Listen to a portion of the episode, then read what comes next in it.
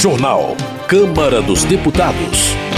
Bancada Feminina prioriza apoio a candidaturas femininas em 2024. Frentes parlamentares devem sugerir textos para a regulamentação da reforma tributária. Plenário aprova quatro acordos internacionais. Boa noite. A Câmara dos Deputados aprovou quatro acordos internacionais do Brasil nas áreas de investimentos, serviços aéreos, previdência e transportes. O repórter Antônio Vital tem os detalhes. O primeiro foi assinado pela representação brasileira no Parlamento do Mercosul e trata do reconhecimento pelo Brasil do órgão gestor do Comitê Intergovernamental da Hidrovia Paraguai-Paraná, sediado em Buenos Aires, na Argentina. A proposta faz parte do Acordo de Santa Cruz de la Sierra, que regulamenta a navegação na hidrovia formada pelos rios Paraguai e Paraná. Além do Brasil, fazem parte do acordo a Argentina, a Bolívia, o Paraguai e o Uruguai. O plenário também aprovou o acordo entre o Brasil e a República Tcheca sobre previdência social. Este acordo permite que pessoas com qualquer uma das nacionalidades tenham direito à cobertura previdenciária se trabalharem nos dois países. O terceiro acordo aprovado trata de regras para cooperação e investimentos entre o Brasil e o Equador. Fazem parte do acordo a definição de direitos de investidores dos dois países, procedimentos tributários e regras para a solução de eventuais conflitos. O objetivo é conferir previsibilidade e segurança jurídica a empresas e investidores. O acordo, assim como os demais, foi aprovado de maneira simbólica pelo plenário, sem votos contrários. Para a deputada Adriana Ventura, do Novo de São Paulo, facilitar investimentos é bom para o Brasil. A gente está falando de um acordo que traz muitos ganhos para o país. Né? É um acordo de cooperação e facilitação de investimento entre Brasil e o Equador. E é bacana a gente pensar aqui que é uma troca de boas práticas. O último texto aprovado é um acordo padrão sobre serviços aéreos, dessa vez entre o Brasil e Ruanda. O acordo é parecido com o que o Brasil assinou com outros países, com base na política de céus abertos em que duas nações flexibilizam as regras para os voos comerciais. Os quatro acordos aprovados foram enviados para o Senado. Eles só passam a valer oficialmente depois de aprovados pelas duas casas do Congresso. Da Rádio Câmara de Brasília, Antônio Vital. Política. Declarações do presidente Lula condenando os ataques de Israel à faixa de Gaza repercutiram no plenário da Câmara. Ronaldo Nogueira, do Republicanos do Rio Grande do Sul, critica a comparação feita pelo presidente Lula entre a ação de Israel contra o grupo Hamas e o nazismo. O parlamentar defende o direito de Israel combater o terrorismo em seu território. Pastor Marco Feliciano, do PL de São Paulo, julga inadequada e ofensiva a fala de Lula. O deputado defende o direito de Israel à autodefesa e critica políticos que hesitam em chamar os integrantes do Hamas de terroristas. Luiz Felipe de Orleans e Bragança, do PL de São Paulo, considera que as declarações do presidente da República em relação ao conflito entre Israel e Palestina violam princípios fundamentais da ONU e afastam o Brasil de aliados históricos, enquanto se aproxima de governos e movimentos radicais e terroristas. Fernanda Melchiona, do PSOL do Rio Grande do Sul, no entanto, ressalta que 12 mil crianças palestinas já morreram na guerra no Oriente Médio e cerca de 70% das casas na faixa de Gaza foram destruídas.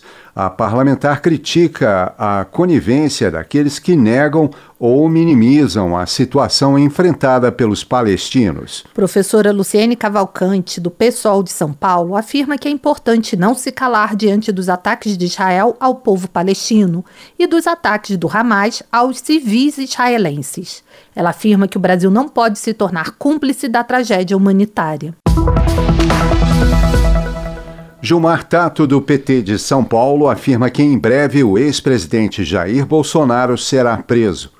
O deputado responsabiliza Bolsonaro pela elaboração do documento que ficou conhecido como Minuta do Golpe. Gilmar Tato cobra explicações do ex-presidente sobre o episódio e cita o depoimento dele à Polícia Federal como crucial para o desenrolar das investigações.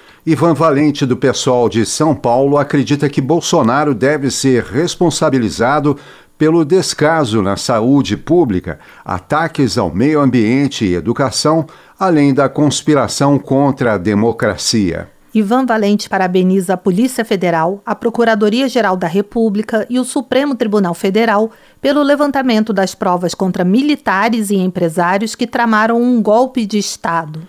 General Girão, do PL do Rio Grande do Norte, acusa a esquerda de autoritarismo e de ser contra a liberdade de imprensa. General Girão argumenta que vários órgãos de comunicação de mídias digitais já foram censurados e extintos por criticarem a ideologia de esquerda. Desenvolvimento Regional.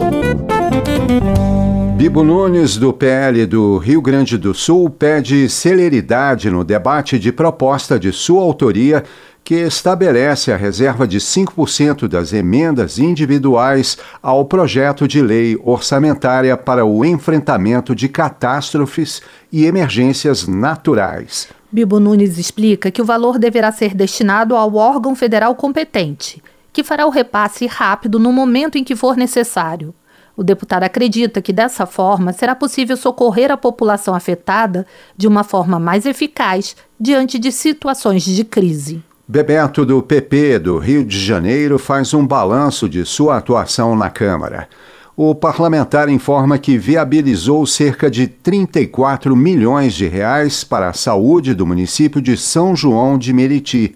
De acordo com Bebeto, os recursos servirão para concluir obras hospitalares e melhorar a infraestrutura municipal. O parlamentar assegura aos moradores de São João de Meriti que mais investimentos serão destinados para a cidade ao longo de 2024. Mariana Carvalho, do Republicanos do Maranhão, manifesta orgulho em representar sua cidade natal, Imperatriz. No entanto, a parlamentar analisa que as riquezas naturais da região, como os lençóis maranhenses e o rio Tocantins, contrastam com a má gestão do Estado. De acordo com Mariana Carvalho, o reajuste do ICMS, o aumento no custo do licenciamento de veículos e a crise na segurança pública são evidências da falta de sensibilidade e de compromisso do governo local com o povo. Previdência. Vicentinho do PT de São Paulo destaca sua participação em uma série de atividades em homenagem aos aposentados do país como a manifestação liderada pela Associação dos Metalúrgicos Aposentados e pela Associação dos Anistiados Políticos e Anistiandos em São Bernardo do Campo. Vicentinho também ressalta a participação na Missa dos Aposentados em Aparecida do Norte. Ele relata que, na ocasião, foi lida uma carta que reivindica, entre outros pontos, uma política de reajuste real com um índice único e acima da inflação para os mais de 40 milhões de brasileiros aposentados e pensionistas. Economia. Frentes parlamentares devem sugerir textos para a regulamentação da reforma tributária. A repórter Silvia Munhato acompanhou o evento que deu início à discussão. 19 frentes parlamentares do Congresso Nacional começaram nesta quinta-feira a realizar seminários de 20 grupos de trabalho com o objetivo de sugerir quatro minutos de projetos de lei complementar para a regulamentação da reforma tributária. A ideia é ter os textos até o dia 29 de maio. A organização temática dos grupos é semelhante à que está sendo feita pelo Ministério da Fazenda desde o dia 25 de janeiro e que tem como meta entregar os projetos de lei para a Casa Civil da Presidência da República até o final final de março.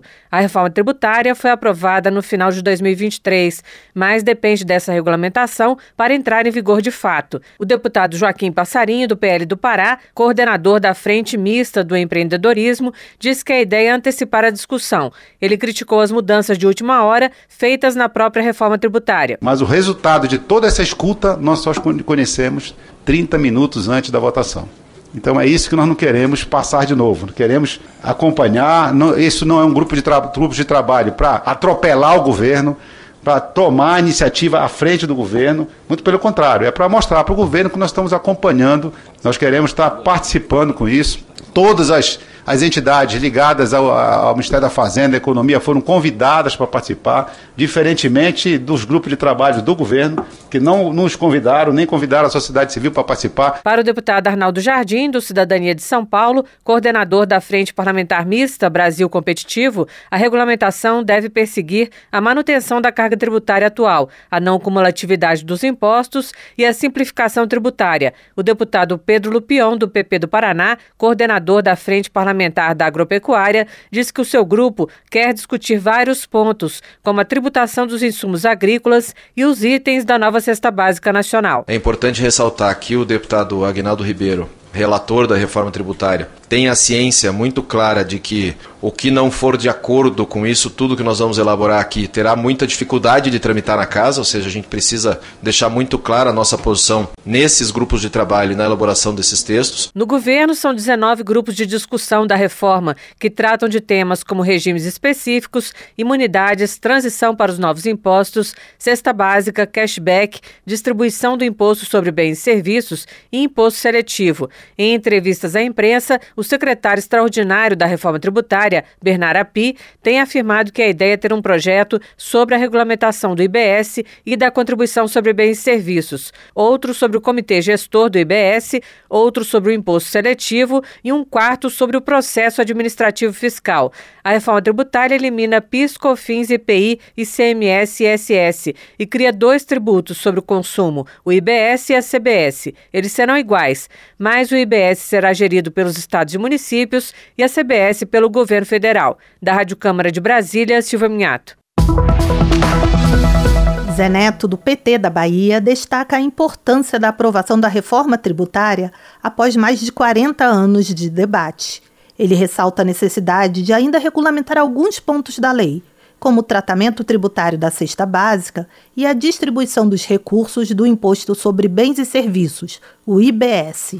Zé Neto também enfatiza a necessidade de tratar com equilíbrio e maturidade os diversos regimes específicos criados pela reforma, garantindo que as regras tributárias se adaptem às particularidades da economia brasileira. Bom Gás, do PT do Rio Grande do Sul, defende uma redução significativa da taxa de juros fixada pelo Banco Central.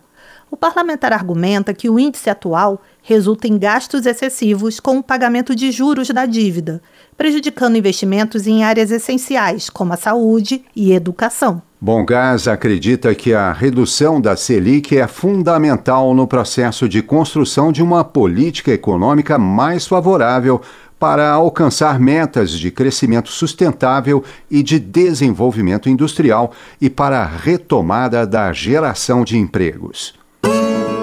Agricultura. Rodolfo Nogueira, do PL de Mato Grosso do Sul, propõe a prorrogação do prazo para o pagamento das dívidas de produtores rurais com o vencimento a partir de 30 de março. Segundo o deputado, o homem do campo tem sido penalizado pelo clima, pelo atual governo e pelos preços das commodities. Rodolfo Nogueira reclama que o governo elegeu o agronegócio como seu principal inimigo e esqueceu que o setor primário é responsável por 30% dos empregos formais no país. João Daniel, do PT, agradece ao governo federal, em especial ao Ministério do Trabalho, o apoio dedicado à resolução de questões relacionadas à mandiocultura e às casas de farinha da região de Campo do Brito, São Domingo e Lagarto, em Sergipe. De acordo com João Daniel, as atividades desta cultura são desenvolvidas por pequenos agricultores e representam a base da economia local, sendo uma das mais importantes para todo o estado. Duarte Júnior, do PSB, manifesta preocupação com a situação precária do INCRA no Maranhão. Além das péssimas condições de trabalho, o parlamentar menciona a desvalorização dos salários dos servidores, que não são reajustados há anos. Duarte Júnior propõe a abertura do diálogo entre os representantes dos servidores e o governo federal, visando garantir uma valorização efetiva para o quadro. O parlamentar lembra que o órgão é essencial para a distribuição de terra e a efetivação da função social da propriedade.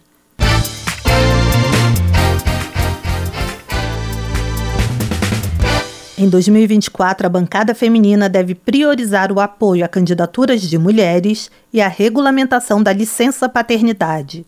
O repórter José Carlos Oliveira acompanhou a entrevista coletiva com um balanço da atuação das deputadas. Com a presença da ministra das Mulheres, Cida Gonçalves, a bancada feminina da Câmara dos Deputados apresentou balanço das atividades em 2023 e as prioridades para 2024. A coordenadora geral da Secretaria da Mulher, deputada Benedita da Silva, do PT do Rio de Janeiro, anunciou a busca de paridade entre homens e mulheres nos espaços de poder, bem acima da cota de 30% prevista nas candidaturas para os parlamentos federal, estaduais e municipais.